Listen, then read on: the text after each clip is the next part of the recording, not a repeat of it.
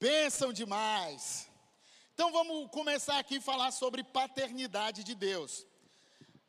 Quando nós olhamos para o mundo que nós temos hoje, nós visualizamos os acontecimentos, as crises sociais, os problemas que acontecem, pessoas que estão aí perdidas, sem noção, bandidagem, pessoas vivendo sem identidade, hoje em dia não sabem mais quem são, se são homens, se são mulher, se são qualquer outra coisa, e aqui nada de preconceito, só para a gente entender que a ausência da paternidade, ela tem criado uma sociedade adoecida. A falta de pai, quem aí teve algum tipo de problema com a falta de paternidade? Levanta a mão, se balança assim. Vou falar um negócio para vocês. Eu tenho um pai maravilhoso, meu pai está comigo, vivo até hoje, um pai maravilhoso, meu pai é maravilhoso. E ainda assim eu tive problema com paternidade. Eu precisei conhecer Jesus para a minha identidade com o Pai Deus ser restaurada. Ainda assim, tendo um pai presente, trabalhador, dedicado, esposo da única mulher, ainda assim eu precisei buscar Deus para ter a minha paternidade restaurada. Ainda assim tive problema. Então é uma coisa comum, porque os nossos pais, por mais exemplares dedicados que eles sejam, eles ainda não conseguem suprir totalmente o que a nossa alma carece. Porque a nossa alma ela tem um buraco que é do tamanho de Deus. Só Deus pode preencher e deixar com que a gente seja suficientemente é, é, pleno, é, preenchido. Amém? Então a gente olha, olha só. Quando, quando eu dei uma olhada em alguns estudos científicos para fazer um compilado do impacto da falta do pai na vida de uma criança. E quando uma criança ou até adulto não teve um pai presente, ela pode sofrer falta de identidade, não sabe quem é. Tantas vezes eu tenho que falar para os meus filhos, cara, você é bonito. Tá ótima essa roupa. Ou não vai com essa roupa não. Porque é função do pai falar isso. E quando o pai ele traz esse tipo de orientação, ele traz segurança para o filho, ele sabe que está acertando. Né? Que é o feedback, eu preciso saber se eu estou indo bem. Então, quando eu não tenho pai, falta de identidade, insegurança, ansiedade, vulnerabilidade, dificuldades em estabelecer vínculos profundos e duradouros. Às vezes a pessoa não teve um pai, não teve pai na vida dela, e ela não consegue ser profunda nas relações que ela teve são mais propensas a transtornos psicológicos, mais propensas a entrar em relações tóxicas, principalmente as mulheres. Se você é uma menina e você não teve o amor de pai, a tendência em você estar se relacionando com um homem tóxico que te faz mal é enorme, porque você nunca experimentou o amor de verdade. Então qualquer amor tá bom. Se você buscar o Senhor e for curado, você vai perceber isso na sua vida e mais propensa aos vícios.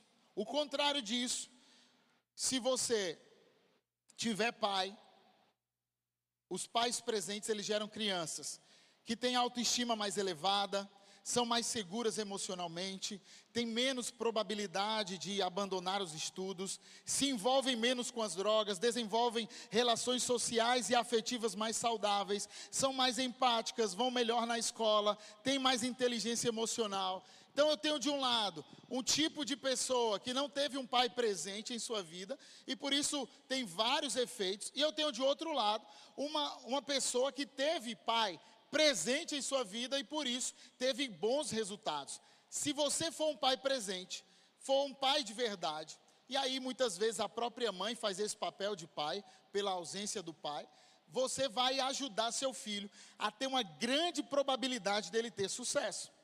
Talvez você vai olhar para você mesmo agora e perceber a falta de paternidade na sua vida pode ter feito você ser alguém mais calado, mais tímido, mais inseguro, às vezes não se encaixa muito bem nos lugares, não tem tanta inteligência social para chegar e fazer amizades fáceis, porque faltou essa identidade de um pai na sua vida. Faz sentido ou não, igreja? Sim ou não? Então vamos pensar um pouquinho. Tudo que eu vi o meu pai fazer, ou a minha mãe também, mas aqui falando mais do pai, tudo que eu vi o meu pai fazer, eu tenho uma tendência de ter duas atitudes: repetir ou repelir.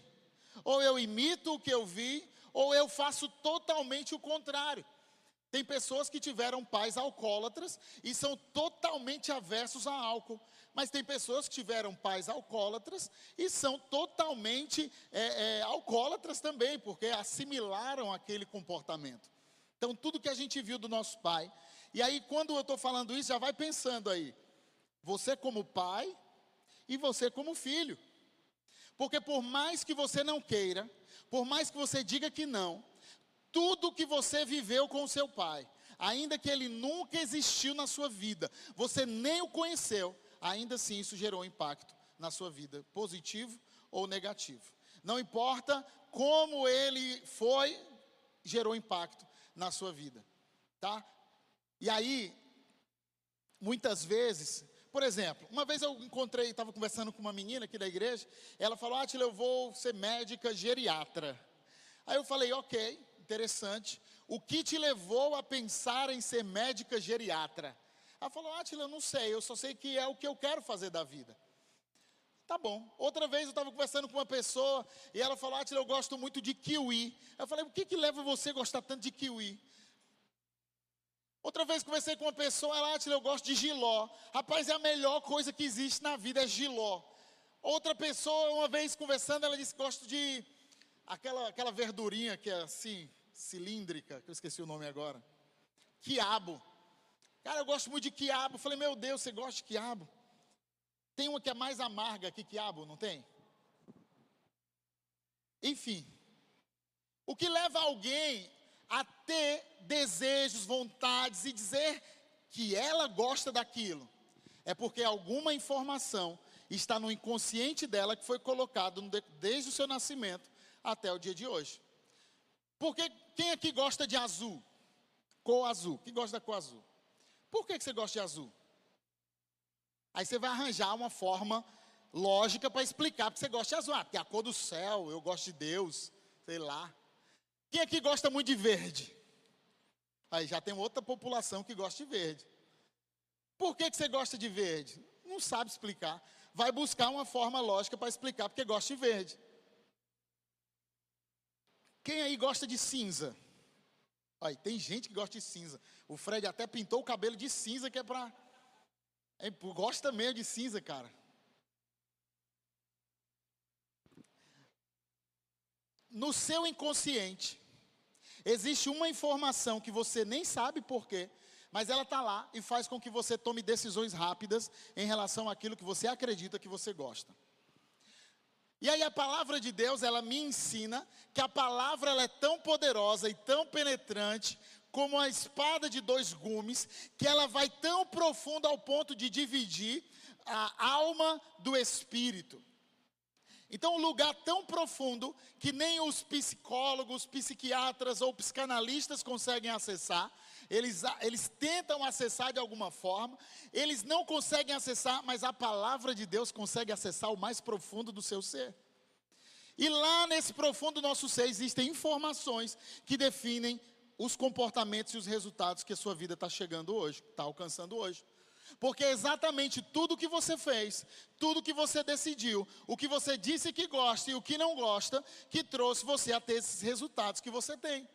Por exemplo, um exemplo muito prático. Se você é alguém que está um pouco fora do, do, do peso, que está comendo açúcar demais, está tá fora.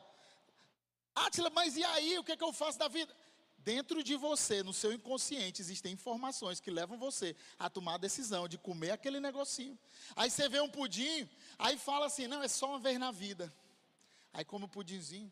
Aí amanhã tem pudim disponível de novo. Aí, rapaz, é só uma vez na vida. Quem nunca fez isso, né? Mas todo nutrólogo, nutricionista, ele fala, põe lá na dieta. Você pode comer isso, isso, isso, aí ele coloca lá, folhas e verduras à vontade. Porque ele sabe que você não vai comer à vontade. Eu nunca vi ninguém, ah, estou tão cheio porque enchi a barriga de verdura. Ou mentira. Isso não acontece.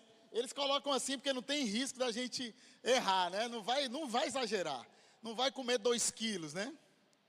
Então sempre está à vontade. Então, muitas vezes, a paternidade, ela influencia a nossa vida de forma direta ou indireta, e faz com que eu e você tomemos decisão com base nessa experiência que nós tivemos. Tá? Vamos começar aqui. Então, você entende que a paternidade é algo importante? Sim ou não? Quantos amam o seu pai? Tem gente que não levantou a mão. Por que não levantou a mão? Eu não sei. Talvez está com ódio do pai hoje. Quantos amam seu pai? Deixa eu falar uma coisa que eu, não está no script para falar isso, mas eu vou falar. Às vezes, o fato de você não ter tido pai fez você ser quem você é. Forte, pessoa de fibra, teve que correr atrás e fazer as coisas darem certo, porque não tinha ninguém para lutar por você. Então, em vez de você ficar reclamando porque não teve pai, agradece a Deus pela oportunidade de você ter tido um exercício extra para aprender a ser alguém de fibra e forte como você é. E você consegue aguentar muita pancada, porque você teve uma, um estímulo extra da vida. O nome disso é ressignificação. É dar um novo significado para aquilo que você vivenciou. Eu posso passar a minha vida inteira falando, eu sou vítima porque eu não tive pai. Ou você pode falar, opa, pera lá, eu não tive pai, por isso tive que aprender a correr atrás das coisas cedo. E tenho um pai que é Deus que cuida de mim e não me deixa só. Amém? Quantos recebem isso? Então vamos ler o primeiro texto aqui, Romanos 8,15.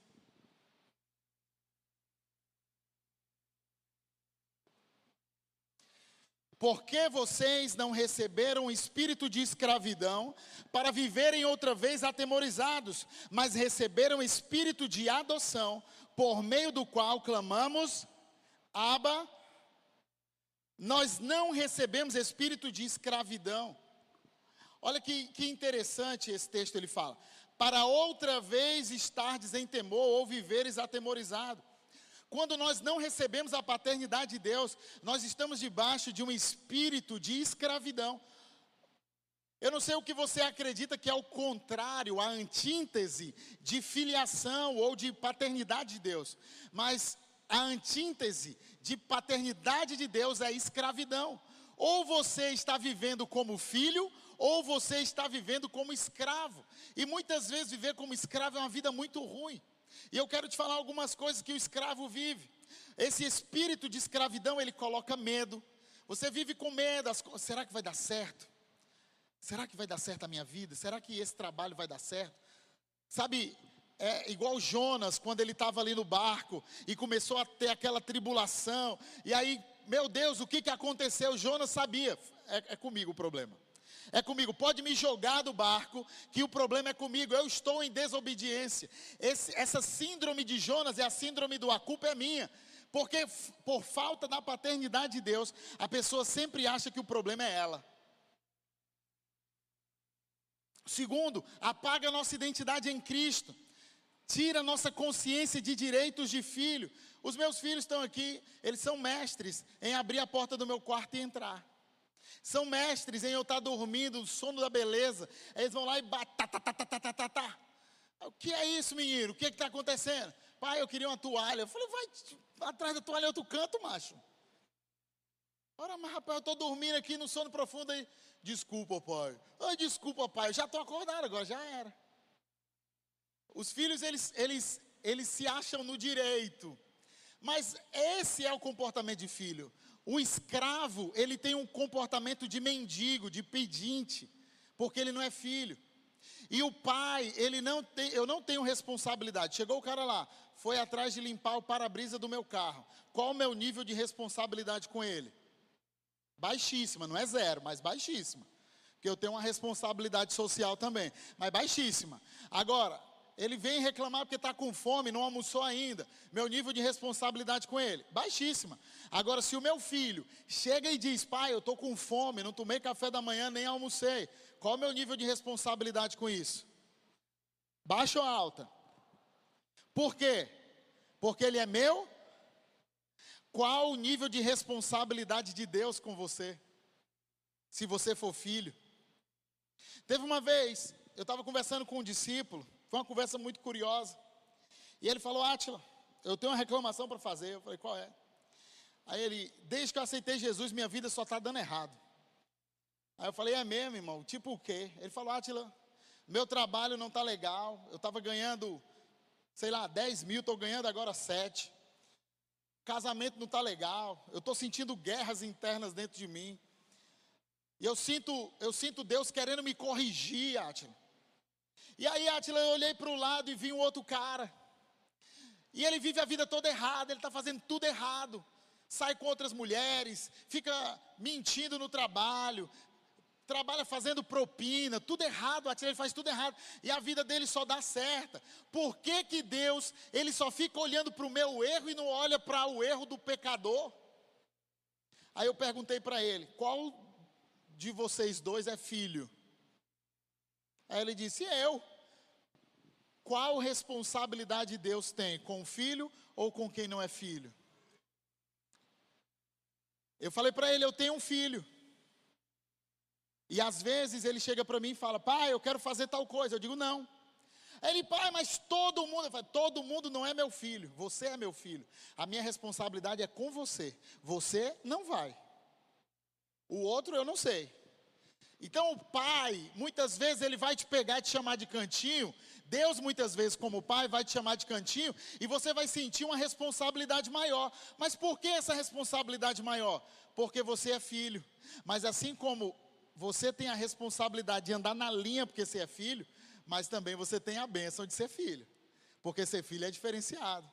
Porque o filho tem acesso a coisas que o outro que está lá fora não tem. O mendigo, aquele que não é filho, ele não pode entrar na sua casa, abrir a geladeira e comer alguma coisa. Isso se chama assalto. Chama furto. Mas o filho, ele pode entrar, abrir a geladeira e pegar o que quiser. Isso se chama herança.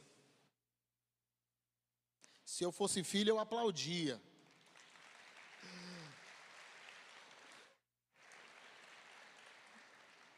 Então, quando eu não sou filho, eu estou jogado na sarjeta espiritual. Mas quando eu sou filho, eu me sinto parte de algo, eu me identifico com alguém, nós temos herança, o medo vai embora, as emoções ficam seguras, a, a, a gente passa de pedinte a filho e temos intimidade com o pai, chamamos eles de aba pai, paizinho.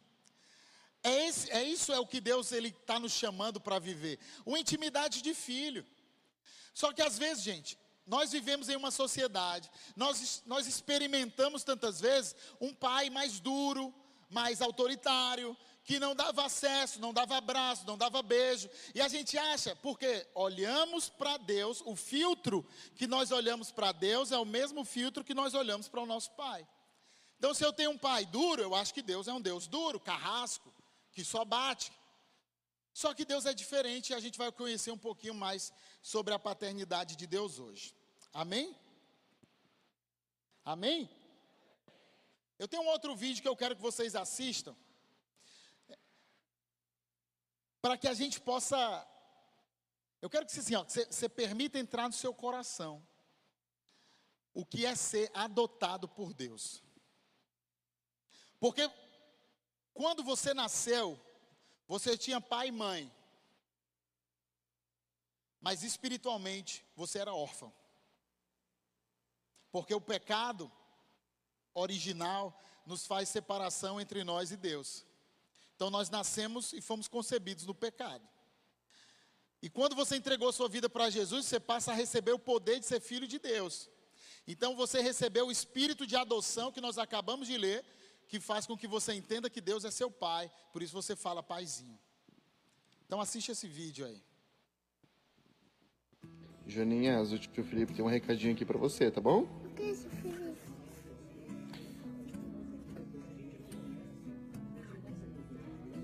Você ler, tio Felipe? Você não sabe ler? Segurei. Ó, aqui tá escrito sim e aqui tá escrito não. E aqui tá escrito: aceita ser meu filho?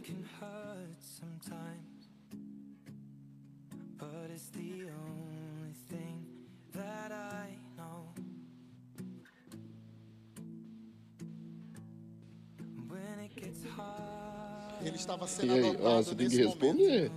Ó, toma aqui a caneta.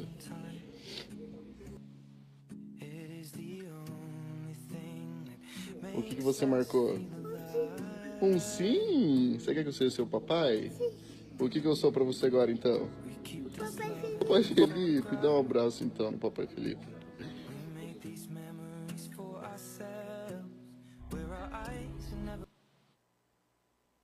Coisa interessante, gente. E eu quero que isso possa entrar no seu coração de verdade. Eu lembro o dia que eu entrei numa igreja. E eu acho que eu estava vivendo algum tipo de crise existencial na minha vida. E quando eu entrei na igreja, eu vi uma banda de jovens tocando, ministrando louvor. Na época eu cantava pagode. E quando eu entrei naquela igreja e vi vários jovens adorando ao Senhor, eu senti a presença de Deus de um jeito tão forte, tão poderoso, que eu falei, eu me senti como esse, esse menino.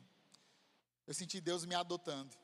Naquele dia, naquele dia, uma senhora que estava sentada na minha frente, ela se levantou, ela virou para mim, me deu um abraço e ela falou assim, ó, ei filho, essa aqui é a sua casa.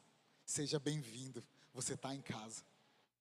E eu chorei tanto naquele dia. Naquele dia, eu tinha uma igreja anterior, eu tinha ido três vezes à frente aceitar Jesus. Isso não tinha mudado muito a minha vida, não. Porque eu estava meio errado, eu saía de lá e ia direto para o pagode. Três vezes. Mas nesse dia, não teve apelo. Nesse dia, ninguém chamou à frente. Eu sentei no meu lugar, chorei muito. E a partir daquele dia, eu comecei a viver como filho de Deus. Porque eu sabia que eu tinha sido adotado por Ele.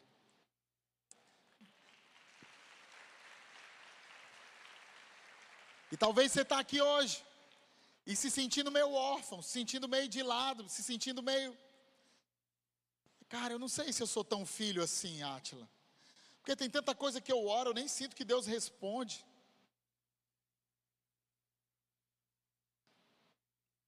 Primeira João 4, 16. Diz assim: E nós conhecemos e cremos no amor que Deus tem por nós. Deus é amor. E aquele que permanece no amor permanece em Deus e Deus permanece nele. Próximo. Nisto, o amor é aperfeiçoado em nós, para que no dia do juízo mantenhamos confiança, pois assim como Ele é, também nós somos nesse mundo. No amor não existe medo, Talvez você está hoje aí, feche teus olhos um pouquinho. Talvez você está hoje aqui e você tem sentido medo. Talvez você está hoje aqui e tem sentido sozinho. Esse texto fala que no amor não existe medo, mas o perfeito amor lança fora o medo. A palavra fala que o vínculo da perfeição é o amor de Deus. Como eu posso sentir que eu sou que eu faço parte, como eu vou sentir que Deus me ama, como eu vou sentir que Ele está comigo, como eu vou sentir que Deus, Deus me ama, que Ele é o meu Pai. A Bíblia afirma que é esse amor, Ele é o vínculo da perfeição.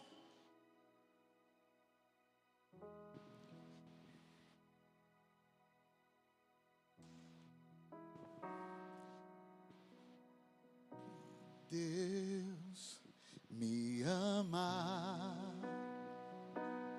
O seu amor é tão grande, incondicional. Deus me ama, pois o seu amor é tão grande, incondicional.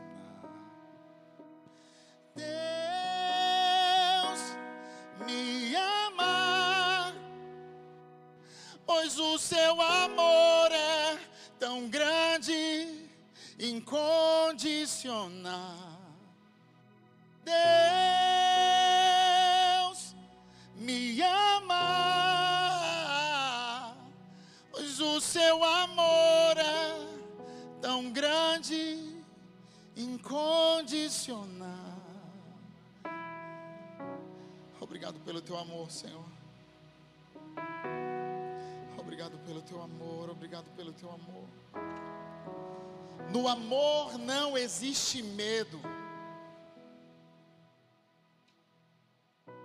Sabe, O que acontece tantas vezes na nossa vida é que nós nos sentimos sozinhos, nos sentimos abandonados, nos sentimos colocados de lado. Às vezes você está aqui na igreja e você não se sente parte. Ah, Tila, às vezes eu não me sinto parte da igreja. Às vezes eu não me sinto parte disso, sabe por quê? Porque existe um espírito de orfandade agindo dentro do nosso coração. A gente não consegue entender que o vínculo da perfeição do amor de Deus é esse amor do Pai, esse amor incondicional. E sabe o que, que a religião falou para mim, para você? A religião ela contou uma grande mentira. Deixa eu primeiro falar para você o que, que é religião. Sabe o que é religião? Religião é uma, uma, um conjunto de normas e diretrizes humanas criadas por homens para que você as pratique e passe para você uma falsa sensação de que você está perto de Deus.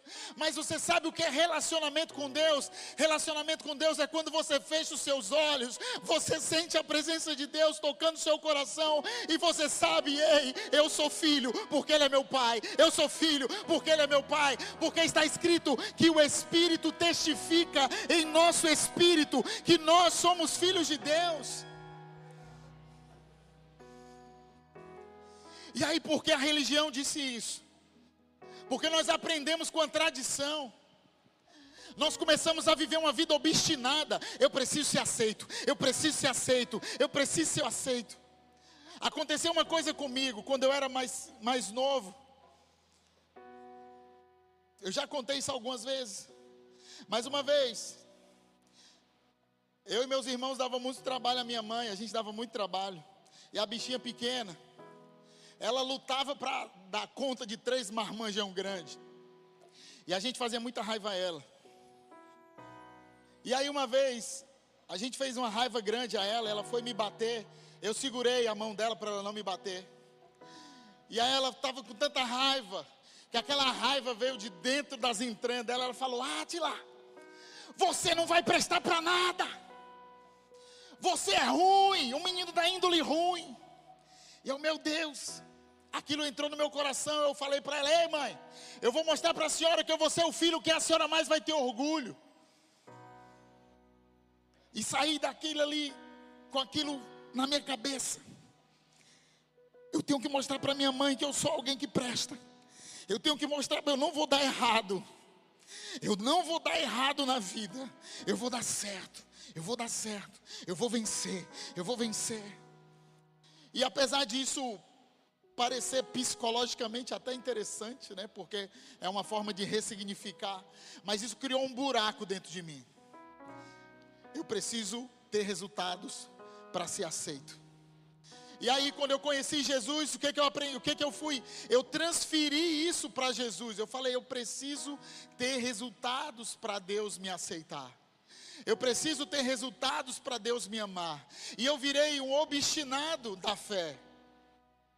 Eu achava que Deus só iria me amar, eu achava que Deus só ia me aceitar se eu tivesse altíssima perform performance espiritual.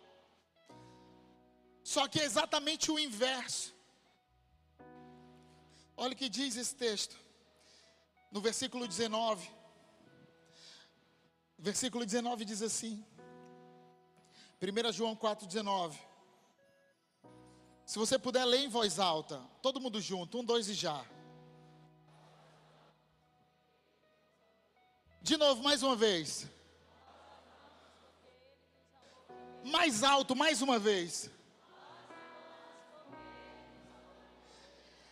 Ele nos amou primeiro, antes de eu fazer qualquer coisa. Sara, me diz uma coisa, você descobriu agora que é mãe do Mateus. Você já ama o Mateus? O que que o Mateus fez por você até agora, Sara?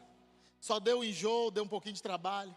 Mas você já é louca por ele, não é? Já imagina a carinha dele, já imagina, já está planejando o bercinho, já está pensando no quarto, já está planejando o enxoval. E o Mateus não fez nada.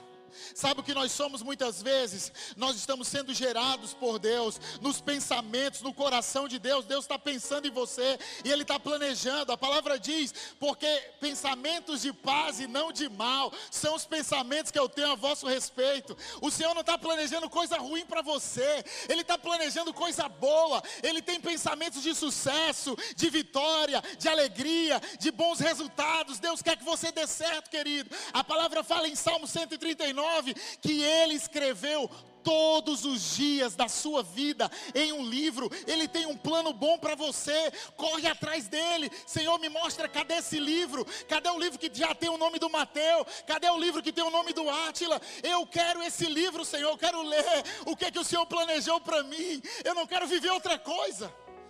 Eu não quero viver outra coisa. Porque eu imagino chegar no céu com esse livro na mão e falar: Oi, Senhor. Eu estou aqui. Foi difícil, mas eu consegui viver o que o Senhor planejou para a minha vida. A Bíblia fala que vai haver um dia em que vai vir uma grande multidão e, e, e que vão perguntar que multidão é essa. Ele vai falar: esses são aqueles que vieram de grande tribulação mas resistiram até o fim, não perderam a coroa da vida e foram salvos. Quantos são esses? Quantos são esses? Quantos são esses?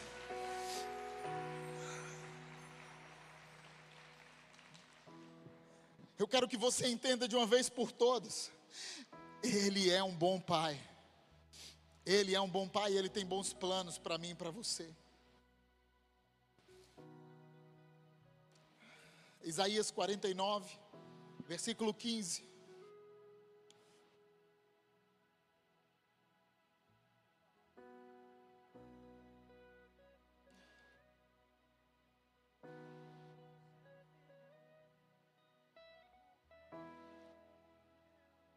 Será que uma mulher pode se esquecer do filho que ainda mama, de maneira que não se compadeça do filho do seu ventre? Mas ainda que esta viesse a se esquecer dele, eu, porém, não me esquecerei de você. Coloca seu nome aí, Miqueias, Samuel, Washington, Carlos Alberto.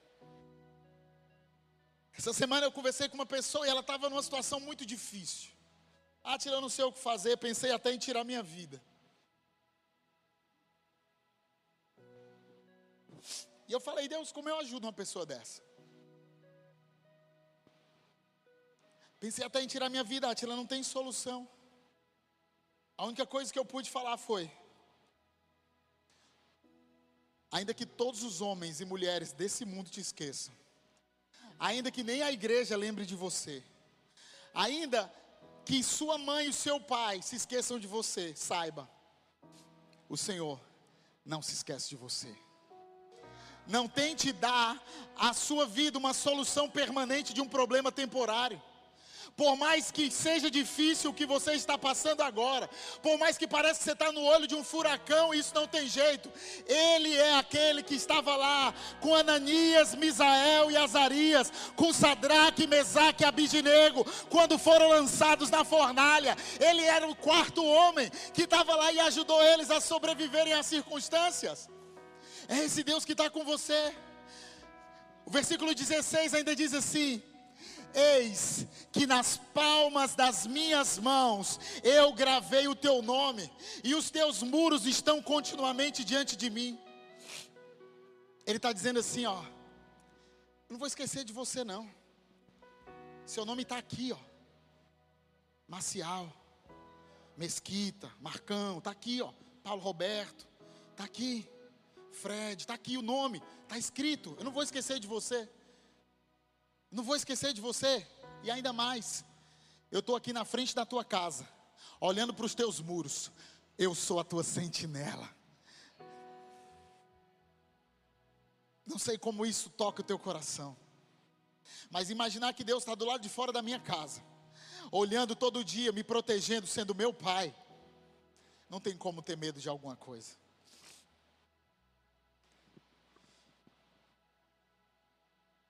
Mesmo sendo assim, pobre pecador, Deus me ama.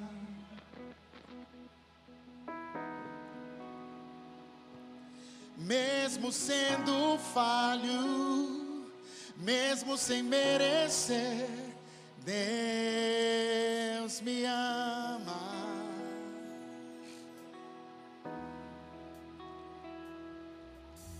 Se estou fraco, se eu estou caído, Deus me ama.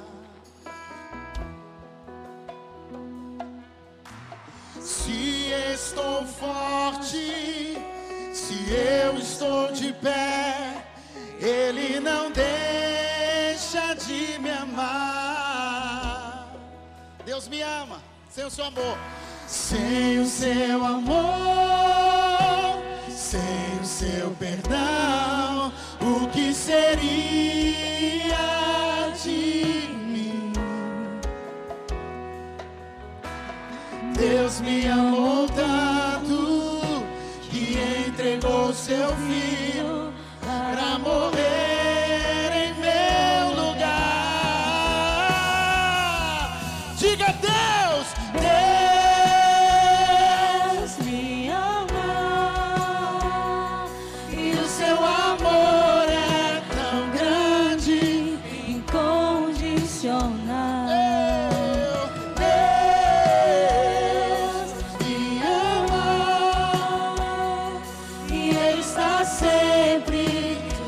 braços abertos mim. Deus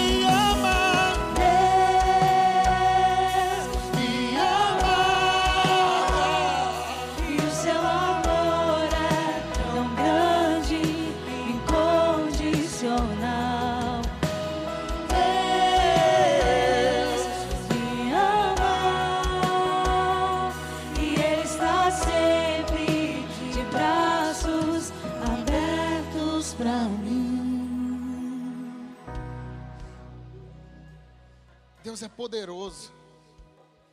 Quando eu estava me preparando essa semana para essa palavra, e essa semana eu atendi e conversei com duas pessoas que estavam numa situação assim. Pode sentar, pode sentar. A gente já vai encerrar, eu só vou falar isso e a gente encerra a palavra. Situação difícil, quebrado, bem miudinho, bem quebradinho. Olhando para o futuro, sem enxergar nada. Meu Deus, como sai disso? Como faz, gente, quando você olha para o futuro e você não vê nada? Isso é um quadro de depressão, triste. E eu lembrei que Elias, uma vez ele lutou contra os profetas de Baal e teve uma grande vitória. Mas aí Jezabel e Acabe se juntaram e começaram a articular como iam fazer para pegar Elias. Ameaçaram Elias. A Bíblia fala que Elias teve medo. 1 Reis 19, versículo 3. Elias teve medo e fugiu para salvar sua vida. Em Berseba de Judá, ele deixou o seu servo. Ele nem levou Eliseu. E entrou no deserto caminhando um dia. Chegou a um pé de giesta, sentou-se debaixo dele e orou pedindo a morte.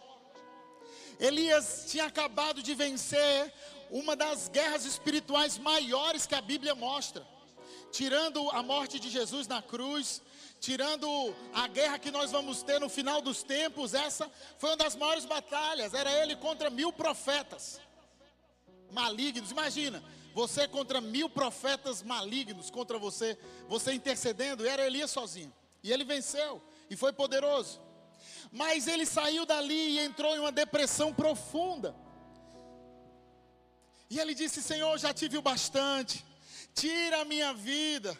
Eu não sou melhor do que os meus antepassados. Depois se deitou debaixo da árvore e dormiu, cansado, fadigado. Depois de uma grande luta, queridos. Se nós não tivermos essa consciência da paternidade de Deus, talvez você está numa vida em que você está lutando muito, você está se sentindo cansado. Está sentindo, cara, eu lutei já muito, Átila. Acho que eu já até cumpri meu propósito. Tem a história de que cada um carrega sua cruz. Eu acho que eu estou carregando a minha e a dos outros. Carregando mais que uma. E Elias estava numa situação difícil. E aí eu quero falar para você que Deus foi pai de Elias. Porque ele se apresentou como um pai. Que às vezes nossos filhos, às vezes a gente está meio para baixo. E aí precisa alguém chegar e dar um chacoalhão na gente.